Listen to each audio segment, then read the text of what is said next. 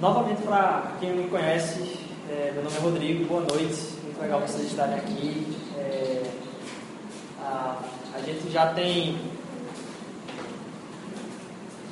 A gente já tem pregado tanto né, aqui, que a gente cantou tantas verdades que acabam sendo coisas que a gente precisa ruminar durante a semana aí, a gente precisa tratar de novo várias vezes a respeito do que já foi falado aqui. E nesse momento eu queria só, talvez, compartilhar um pouco do que Deus tem tocado no meu coração, a gente ter uma breve, breve reflexão aqui a respeito de algumas coisas que Deus tem tocado no meu coração. E a pedir que vocês abrissem a Bíblia em Salmos 84. Quem tiver com Bíblia, quem tiver não tem problema. Se quiser dar esguichada assim para quem está do lado aí, quem está do lado também perceba quem está dando esguichada para oferecer aqui. É, mas no livro de Salmos, lá, capítulo 84, vocês podem abrir. Vocês, vocês já, já viram que às vezes algumas semanas passam mais rápidas que outras, né? Algumas semanas, na verdade, parece que passam muito rápido. E você já parou para pensar o que, que aconteceu de marcante nessa sua semana? O que, que aconteceu marcante? Às vezes a semana passa que você nem pensa. E aí, quem, quem daqui não, não eu fico agoniado, tá? Eu sei, entendo que tem pessoas que não tem problema nenhum com isso, mas eu fico muito agoniado quando alguém diz para você assim, por favor, olhe para a pessoa do lado agora e faça isso. Já, já, eu, eu, eu me sinto um pouquinho assim, é, não sei, assim. E aí eu vou ser esse cara, eu, eu vou ser esse cara chato agora com vocês.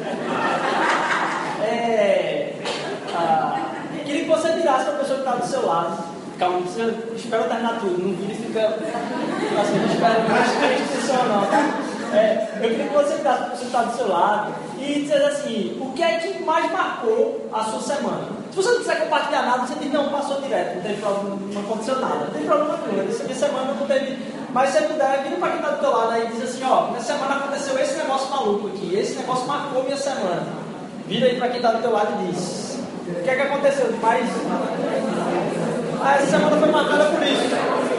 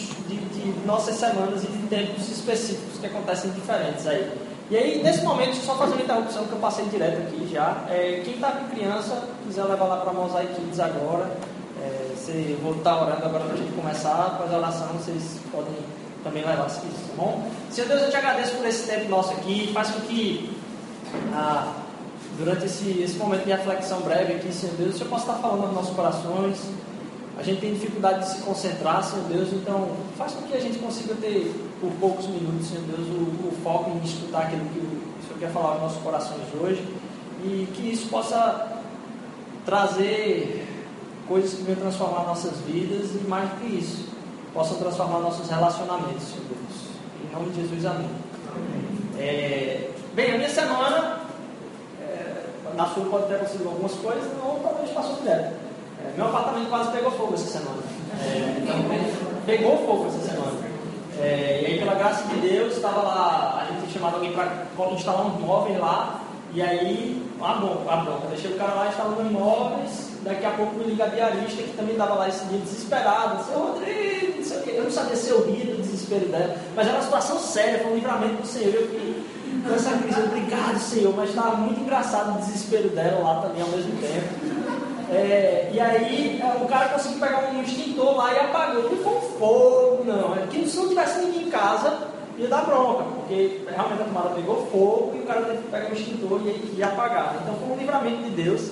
É, e minha semana aconteceu isso, mas tem algumas semanas que passam direto, assim, eu não percebo as coisas que aconteceram durante essa semana. E eu comecei a me perguntar assim, poxa Deus, será que tem dias que são mais importantes que outros dias? Existem dias que são mais importantes que outros dias? A gente, por falar assim, não, cada dia conta na nossa vida. E cada dia, cada momento é uma oportunidade. A gente fala isso e é verdade. Só que na prática, como funcionou, não é como funciona, tá? Porque como funciona é, a gente tem a oportunidade cada dia de aproveitar esse dia. Mas como funcionou, o quanto a gente absorve disso, acaba sendo diferente. A gente tende a tratar alguns dias como mais importantes do que outros. Na verdade, a gente se lembra de alguns dias mais do que outros. Se você for pegar aí o ano 2015, você pensar 10 segundos em 2015, você vai lembrar de alguma coisa que definiu o ano. Mas foi simplesmente um dia do ano. Acontece que esse dia, aquilo que aconteceu, causou de certa forma uma transformação no seu pensamento. Ou aumentou o seu medo a respeito de alguma coisa, ou aumentou a sua alegria em relação a alguma coisa, mas a questão é que o impacto que aquilo teve na absorção do evento, porque o evento podia, se tivesse acontecido com seu vizinho, não tinha impacto. Então não é o evento que fez, é como eu absorvi esse evento. É, se o, o, cachorro do vizinho morre, assim, massa. Tem, não me afeta Não, não é massa, vocês entenderam a expressão. Até, mas quem sabe, né? Vai depender da hora que o cachorro late, e tal, e tal. Aí, massa, graças a Deus. Mas bem, se isso acontece com você, é diferente. Então não é um evento, é como um evento de afeto. E aquilo que causa no nosso coração pelos eventos que a gente vivencia durante a semana, fazem com que a gente vá sendo transformado por aquilo. Ou na angústia, na ansiedade, mas vai transformando a gente. E aí eu me peguei lendo um, um, um texto que até a gente canta aqui como, como um dos louvores, que está lá em Salmo 84, versículos de 10 a 12 comecei a meditar nisso. Como pode ser alguma coisa dessa? De alguns dias serem mais importantes do que outros.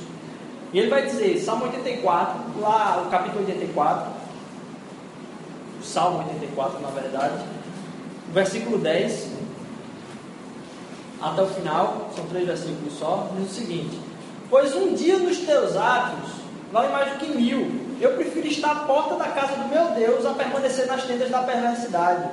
Porque o Senhor Deus é sol e escudo, o Senhor da, gra da graça e glória. Nenhum bem sonega aos que andam retamente.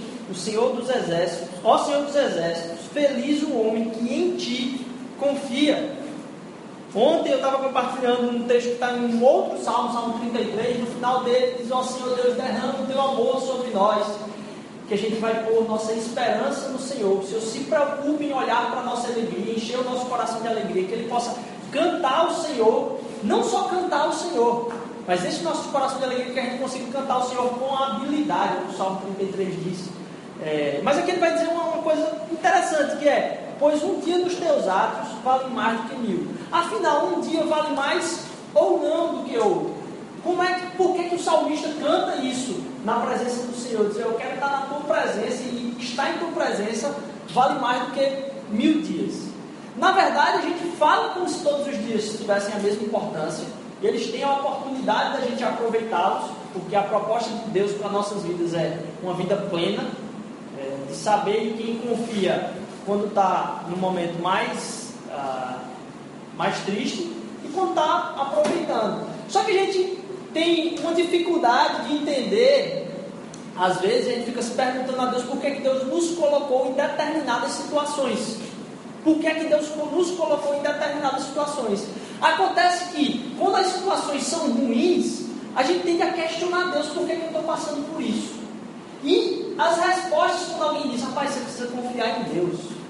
Sim, quando alguém chega para você, confia nele. E aí, quando a gente está num momento difícil, a gente diz: Ó, rapaz, é difícil confiar nesse momento.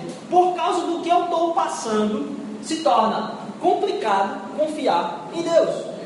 E eu comecei a parar, analisar essa frase e dizer: rapaz, não faz tanto sentido. Porque se a situação fosse fácil, eu chamava feito a fim da casa eletricista. Se a situação fosse mais complexa, eu ia ter que chamar alguma outra coisa. Se o prédio estivesse caindo, realmente fosse eu ia ter que chamar alguma outra pessoa que entende de uma estrutura mais profunda, que sustenta, não é só um pedaço do prédio que está com problema. Não, o prédio todo, tem o fundamento do prédio está com problema. Eu ia chamar outra pessoa. E a gente quer levar às vezes para Deus, assim, confiar nele, simplesmente algumas das partes da nossa vida, como se ele fosse resolver simplesmente os problemas mais fáceis. Aí quando tem um momento difícil, eu digo, poxa, está difícil confiar em Deus. Eu digo, não, nesse momento é que é a hora de você confiar em Deus. Porque senão você ligava para mim, ligava para alguém, alguém, estou sem carona, está difícil confiar em Deus. Não, você está sem carona, você liga para alguém, alguém vai lhe buscar. Hoje tem até Uber, né? Então, mais fácil ainda. Mas quando o problema é mais grave, talvez seja esse momento em que a gente deve confiar nossa vida em Deus. Mas quando a gente fala de Deus, às vezes parece que quando a gente entra num ambiente como esse, só se fala em dificuldade. E eu acredito que uma das maiores dificuldades hoje é o nosso tempo. A gente se questiona de entrar na presença de um Deus que vale mais do que mil dias estar na presença dele, não é porque tem alguma coisa difícil acontecendo. Apesar de que a gente já passou disso aqui, a gente acabou de falar, quando uma coisa está difícil, talvez seja a hora principal que a gente coloca em Deus, porque você acaba conhecendo quem realmente Ele é. Você não conhecia porque você gastava pouco tempo confiando as suas coisas nele. Quando o negócio aperta, que você não tem para quem ligar mais mesmo, ele diz, eita, agora aprendi, é, é verdade. Era aquele cara que eu devia ter confiado. Antes é esse, esse tal desse Deus. Mas não só em confiar coisas difíceis, porque talvez o maior inimigo hoje de entrarmos na presença de Deus e, e dizer assim, se a gente fala de um Deus que é acima de todas as coisas, é eterno, infinito e tal, e a gente não gasta tanto tempo com Ele, um dos maiores problemas é que a gente não tem tempo. A nossa vida é muito corrida. Agora a nossa vida é corrida por quê? Porque a gente tem coisas para resolver que se a gente não der conta, ninguém vai dar. E a gente fica preocupado com como isso vai pegar mal para a gente. Então, nossa falta de tempo é porque eu tenho coisas para fazer na minha vida que se eu não fizer, perdão a expressão da palavra bem nordestina, eu estou lascado. Eu vou me quebrar. Quando essa é a mesma falha do não colocar confiança em Deus por causa do problema. Porque é a mesma coisa. Eu não posso confiar em Deus agora, porque eu estou com um problema muito grande que só eu posso resolver. Minha vida profissional, minha carreira profissional, eu tenho que estar dando conta de tudo. Meu, se o meu, meu chefe é, alguma coisa que eu estou está fazendo, sei lá, 4, 5 horas extra aí todo dia, e chegando em casa aperreado e tal, e a sua cabeça acaba sendo consumida pelas coisas que você precisa resolver. Na verdade, a gente não confia que algumas coisas Deus está cuidando, lógico, mediante a minha prostração de excelência.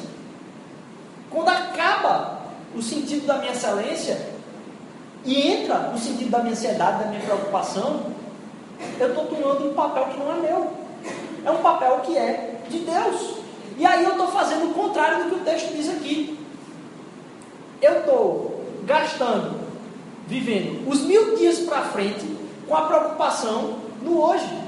E a gente estava falando na semana, acho que retrasada, que ah, você fica preocupado com algumas coisas, vamos dizer, a, a, a, ansiedade do amanhã não faz com que você resolva o amanhã, faz com que você perca o hoje. Você sempre perde o hoje pensando no amanhã. Por isso que quando a gente esquece, confia em quem pode resolver e entra na presença dele, parece que aquilo ali passa-se como um tempo de paz eterno. E eu acho interessante como alguns momentos curtos da vida da gente definem, como eu falei agora a respeito do ano. Esses momentos definem boa parte do nosso ano, como a gente pensa como foi o ano. Ou, no meu caso, a minha semana. Para mim, minha semana foi resolver o problema lá de casa. Não que eu passei toda semana fazendo isso, apesar de ter passado boa parte da minha semana resolvendo isso. Mas minha semana foi definida por um momento. E esses momentos importantes, e às vezes até a gente pode chamar aqui de momentos de glória, fazem com que a nossa história seja marcada por coisas que não tenham tanto, talvez, resultado positivo na nossa vida. Às vezes elas têm mais resultado negativo, não resolvem nada e a gente se empenha pra caramba em tentar resolver isso. Se empenha demais nisso. Eu acho interessante como momentos pequenos acabam tendo, assim, com prioridades certas, acabam, acabam tendo resultados muito profundos na nossa vida. Se você pegar o ministério de Jesus Cristo, Jesus teve o ministério dele reduzido aí a três anos e um quebrado. Nesses três anos, diga aí, se, se tivesse alguém que soubesse mesmo que era Jesus, imagina ver Jesus crescendo. E aí, cara, vai, bicho, resolve logo esse negócio, faz um concurso aí, faz, tu tá aí gastando teu tempo, tu já sabe quando é que tu vai morrer, não sei o quê. E ele esperando lá, 30, 30 anos, 30 anos, sem iniciar o ministério. E ele passa três anos, e aquele momento, com a prioridade correta, no tempo certo de Deus, tem um impacto profundo. Às vezes a gente quer trazer o tempo de Deus para qualquer tempo. E a gente perde tempo imaginando qual vai ser o tempo. A gente perde tempo imaginando qual vai ser o tempo. E mais que isso, a gente deixa de aproveitar o tempo. Estar descansado em Deus, estar descansado em Deus, é saber que Ele não é dono só da minha empresa, Ele não é dono só do meu trabalho, Ele é dono da história. E Ele está tá por trás, inclusive, do propósito no qual eu fui colocado aqui. Parece que Deus parece que contratou a gente no mundo e jogou lá, a gente está no chão de fábrica de um, sei lá, de uma filial de Deus, lá no brejo, assim, que ele não sabe o que a gente está fazendo. E ele é o dono da empresa multinacional. Não, a gente não sabe. Não, ele projetou a minha vida com um cuidado especial de saber qual era o propósito da minha vida. Então eu posso confiar a minha vida inteira nele, porque ele está cuidando dos planos.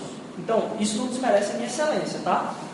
Mas saber dessa questão que eu não estou esquecido por Deus, na verdade ele me conhece singularmente, ele me conhece profundamente, até mesmo nas minhas angústias, faz com que eu entenda a necessidade de passar tempo com Ele, de saber que um dia com Deus vale mais do que mil. E quando eu perco mil dias pensando no mesmo problema, que não resolve nada. Ministério de Jesus, três anos. Às vezes a gente gasta até um, assim, planeja a vida toda para tentar lá daqui a 20 anos conseguir alguma coisa. A gente gasta 20 anos. Quando um evento no meio desse processo do seu plano pode marcar a história completamente. Uma perda que aconteça aí de, de algum ente querido, alguma deficiência, alguma doença que venha a acometer alguém, pode mudar completamente isso. Alguma decepção, não só amorosa, familiar, pode causar um reboliço aí que acabou seu, seu, seus planos. E normalmente os planos que a gente faz, que a gente faz, não, não, não só prevêem, como quando acontece um negócio desse, não está incluído no nosso plano qual vai ser o fundamento no qual eu vou me agarrar quando aquilo acontecer. E o que a palavra de Deus diz é o seguinte: esse fundamento é para você incluir nos planos quando acontecer isso. Não. Você pode se agarrar a esse fundamento agora. E aí, quando acontecerem essas coisas, Deus vai aproveitar esses momentos não é para que você não sofra. Não, todo, é propósito de Deus também a gente sofrer. Porque o sofrimento faz com que a gente aprenda mais a respeito dele mesmo. Então, quando vem esses negócios, eu posso entender que agora, nesse momento, eu posso passar mais um dia na presença do Senhor. E mesmo nesse sofrimento, esse dia com o Senhor vale mais do que mil. Porque a transformação que Ele vai estar fazendo no meu entendimento é maior do que as bênçãos que eu vou querer receber. Porque às vezes a gente acha que a vida da gente está boa quando tem alguma coisa boa acontecendo. Mais que isso, às vezes, quando você vai com algum, encontrar alguém que acredita em Deus tal, ele quer resolver o problema dizendo assim, não, cara, vai melhorar, Deus vai resolver o teu problema. Como se Deus estivesse preocupado em resolver os nossos problemas. Deus não está preocupado em resolver os nossos problemas, Deus está preocupado em se fazer conhecido para a gente. Para cada vez mais a gente possa entender quem Ele realmente é. Então, quando a gente passa por uma barra pesada, às vezes a gente tentar resolver o problema, não vai resolver o problema. Porque aquele problema vai se resolver, mas a cabeça e o entendimento nosso não vai estar sendo transformado. E através do conhecimento de Deus, é o nosso entendimento vai estar sendo transformado em quem Ele é. Por isso que a fé, ela vem para ouvir a palavra de Deus. Por isso que a fé vem de entender quem Ele realmente é. Eu encontro um Deus revelado, e ao conhecer Ele, meu conhecimento é transformado. Então eu passo o tempo todinho numa, numa barra pesada, aí Deus resolve o meu problema. O que é que isso transformou meu entendimento? Nada. Mas quando eu, eu passo por uma barra pesada e eu consigo entender mais quem é Deus e conhecê-lo mais, a minha fé saltou de nível. Eu posso entender agora o quão próximo esse Deus é de mim e quão esses mil dias podem acontecer todos os dias. Porque estar na presença de Deus é um descanso. Em Jesus acontece isso, e eu estava prestando atenção que na história de Israel também. Israel é uma, uma, uma civilização de história recente. A história de Israel é muito recente. E uh, o, o povo de Israel se tem um glamour assim em falar do tempo do rei Davi. Em falar mais do que isso, do reino de Israel. Só que quando eu fui ver o reino de Israel mesmo, o reino de Israel unido, ele vai de 1050 a.C., com a entrada de Saul. Antes disso, Israel não tinha rei. E aí eu ia entrar na outra pregação, se eu fosse me aprofundar mais nisso aqui. Mas é impressionante como o pessoal fala que Moisés era um cara que queria regular as pessoas. E é mais uma, uma fonte de, de verdade da palavra de Deus. Você tem um cara que estava com a nação na mão. Ele tirou o povo do Egito. E aí, ao invés de ele dizer, pronto, agora vou me autoproclamar rei. Não, a batalha dele era para dizer, aqui não tem rei nenhum. Quem é rei aqui é Deus. Já percebeu como isso vai até contra a história da ciência política? Como alguém querer assumir um posto e dizer, não, quem manda aqui sou eu. É, como é que a história do povo de Deus se trata de uma forma tão maluca, assim, dizer, não, aqui não tem rei. E a batalha do povo, dos líderes de Israel era, povo, não vão atrás de rei. Se eles quisessem deturpar, eles podiam dizer, me proclamem rei, mas não era essa. Ele disse, não, não, não bota rei, não bota rei, o negócio do rei é Deus. E o povo mesmo assim quis, e aí na época do profeta Samuel, conclamaram a população e Saul foi escolhido. Isso no ano 1050. E o povo de Israel fala do rei Davi, da época do rei Davi, quando o reino vai ser restaurado. A gente falou sobre uma série em cima do reino de Deus, que esperavam que Jesus fosse esse cara que ia substituir o rei Davi, assim, assim reclamar o reino de Davi, assim, um, um rei potente da nação de Israel. Sendo que Saul começa em 1050. Davi, a, a, o ano de Davi, ele acontece até 970 e alguma coisa. E Salomão vai até 930 a.C. Então você tem de 1050 a 900 a.C. E esse evento, de 1050 a 930 a.C., marca o reinado de Israel. Depois disso era um reino dividido, foi capturado lá pela Babilônia, depois voltou de novo, ficou lá pela cidade fazendo qualquer coisa, mas que não era assim tão relevante historicamente para eles mesmos, até porque o registro maior dessa época, depois que eles voltaram para o período, era só a reconstrução do templo. Mas esse curto período de tempo aí, 120 anos, marcaram a história de Israel. A questão é, momentos específicos na nossa vida marcam mais do que outros. E a nossa vida pode ser transformada cada vez que a gente se aproxima de Deus. Eu posso me engajar em fazer um projeto fantástico para a minha vida e alguma coisa acontecer e aquele negócio por água abaixo. Mas cada vez que eu me aproximo de Deus e tento ser transformado pelo conhecimento dele, de entender quem ele é, e a gente acredita que Deus é um Deus que gosta de se relacionar. Ele é um Deus relacional e ele quer, ele não só quer, ele não quer conhecer a gente, porque ele conhece, mas ele quer que a gente se abra. Como um amigo. Você sabe aquele negócio que você tem um amigo, aí o um amigo, sei lá, comprou uma viagem, ou foi, sei lá, foi.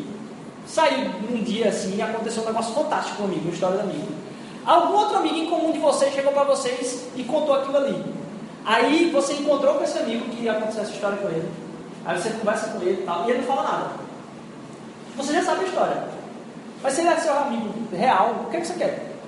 Que ele lhe conte.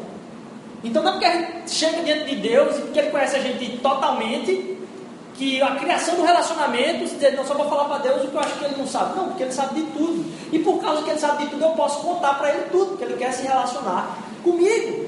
E quando eu estou com meu amigo, parece que o tempo voa. Por isso que a palavra de Deus vai dizer que um dia, no ato de Deus, um cara que me conhece completamente e que eu posso externar tudo que eu vou querer contar para ele, porque ele sabe de tudo já e ele quer saber tudo por causa do relacionamento. Quando o amigo não me conta, não é porque eu quero saber para ele prestar conta, não, é porque eu quero que ele seja aberto comigo. Eu quero que o relacionamento da gente tenha testificação por como ele se abre comigo, por como ele é sincero comigo. Da mesma forma é com Deus. E a história de Israel faz com que isso aconteça. Diz, ó, aconteceu um momento específico ali, Israel transformado. O que Salmo dizer é que a gente tem a oportunidade de ser transformado pela presença de Deus, de se prostrar sinceramente com Ele, a qualquer momento. A qualquer momento. E quando eu estava parando para pensar nisso, eu digo, pô, massa, que ensinamento legal para a minha vida, mas é, o que é que a gente devia fazer para passar esse dia com Deus? E eu pensei só em três coisas. Primeiro, a gente tem que estar esperando isso acontecer. Mas não é esperando isso acontecer, aguardando isso acontecer, não. É ansioso para que isso aconteça. Não é como um, um, uma, sei lá, uma entrevista de trabalho que você está ansioso. Não, é como um encontro com um amigo. Você tem que estar ansioso para que ele fale no seu coração. Na verdade, você tem que estar com o coração aberto para isso. Porque mesmo que você esteja com o coração fechado, ele vai falar. Mas pode ter certeza, com muito menos frequência do que ele gostaria. Ele gostaria de conversar muito mais com, com você e comigo. De mostrar muito mais coisas no dia a dia meu e seu do que eu percebo.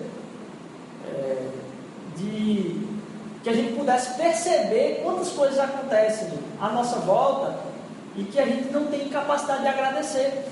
Sabe quando alguém bota a mesa para você? Às vezes lá em casa eu não tenho isso. Eu estou vendo alguma coisa, o Paulo bota um negócio para mim na mesa, tá, beleza.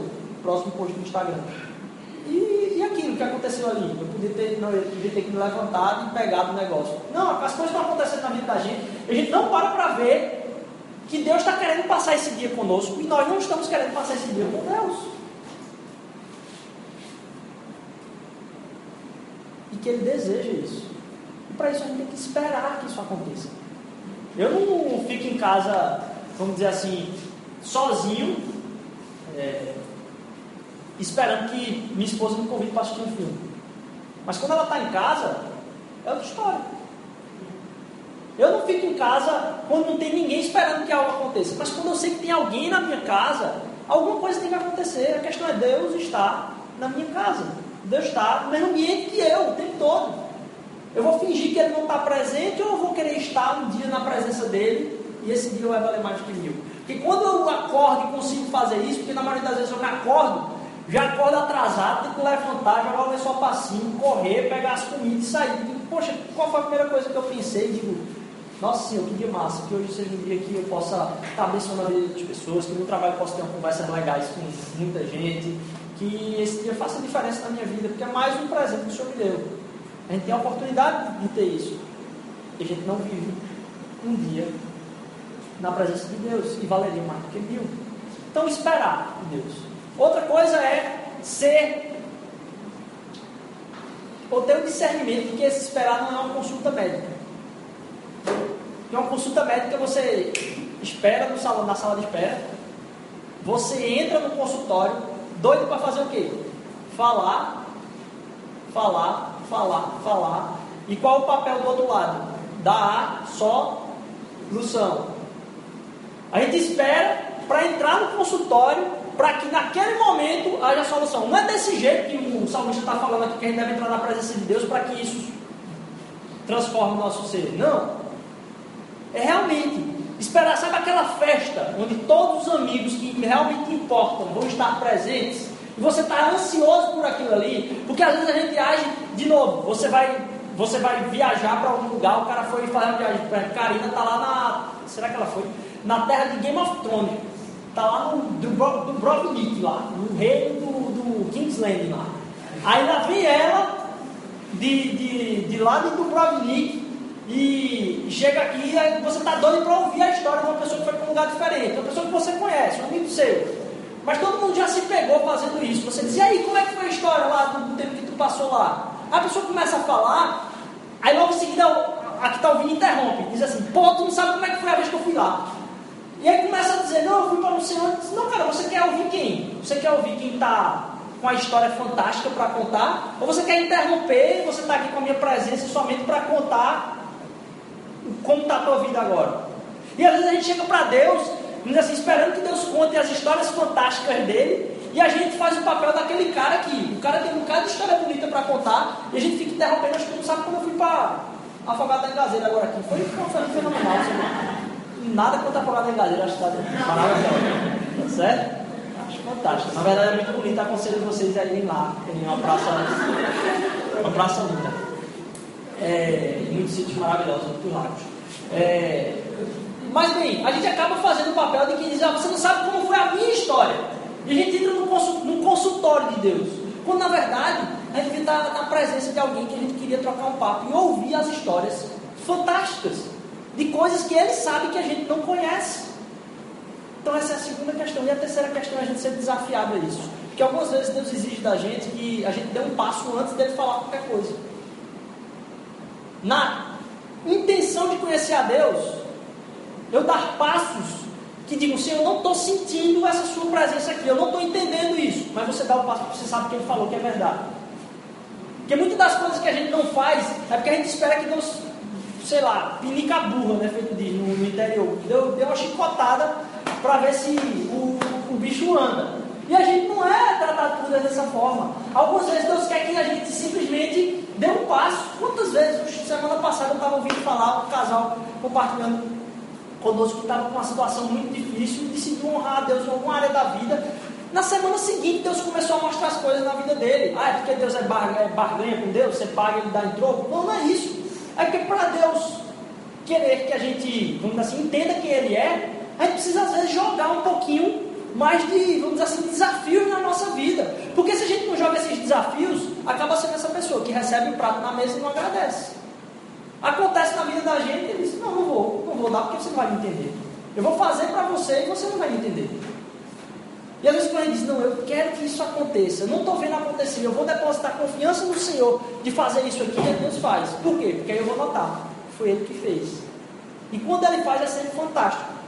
Porque esperar em Deus, seja o que a gente considera como milagre ou não, porque milagre está acontecendo o tempo todo à nossa volta, é, como se respirar fosse uma coisa simples, né? Tem um negócio dentro da gente que enche e murcha, passa apa dentro de uma corrente de líquido que faz a gente estar em pé e falar um com o outro e a gente acha que isso é um milagre, né? Assim, é um negócio normal, normal. Tem um negócio que enche murcha, entra no sangue, entra o ar e a gente acha, não, é de boa, estou aqui andando normal. Por quê? Porque tem um negócio enchendo e murchando dentro de mim. Então tem muita coisa que acontece com milagre na nossa vida que a gente não percebe.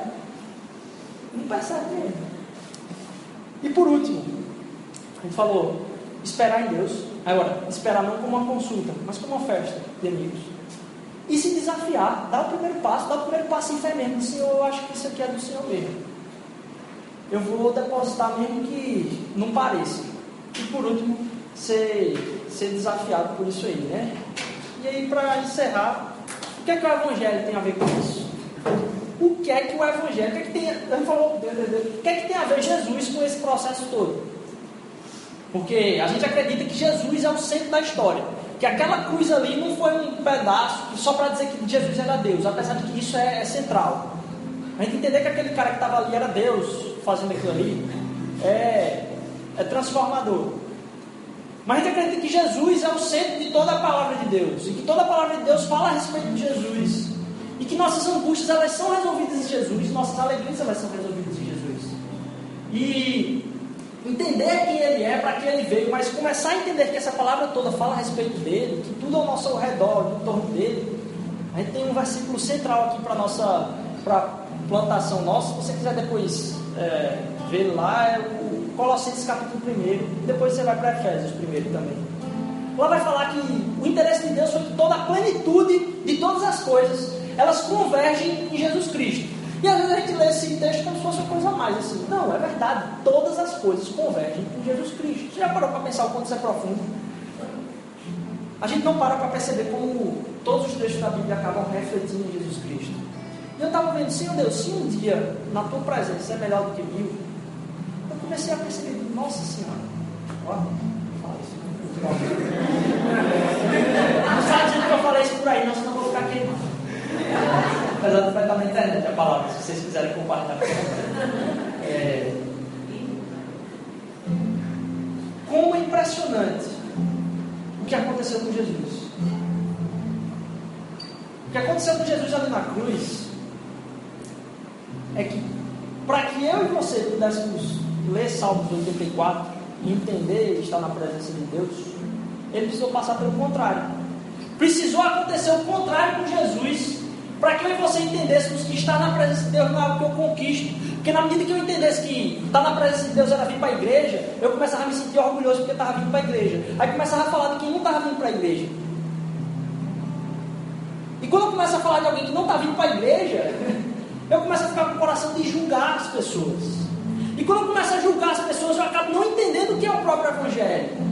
Porque o Evangelho vem dizer, Rodrigo, não foi por algo que você fez, que você está mais próximo de Deus, não. Foi Deus que se aproximou de você sem você dar nada. Ele está perto da gente sem a gente dar nada. E ele quer comunicar isso para a gente, porque às vezes a gente acha que precisa melhorar alguma coisa da vida da gente para poder passar um dia na presença de Deus, para que a gente seja transformado, para que um dia valha mais do que mil. Quando na verdade, esse dia que a gente pode passar com Deus, não precisou a gente fazer nada para isso. Ele realmente quer isso. Só.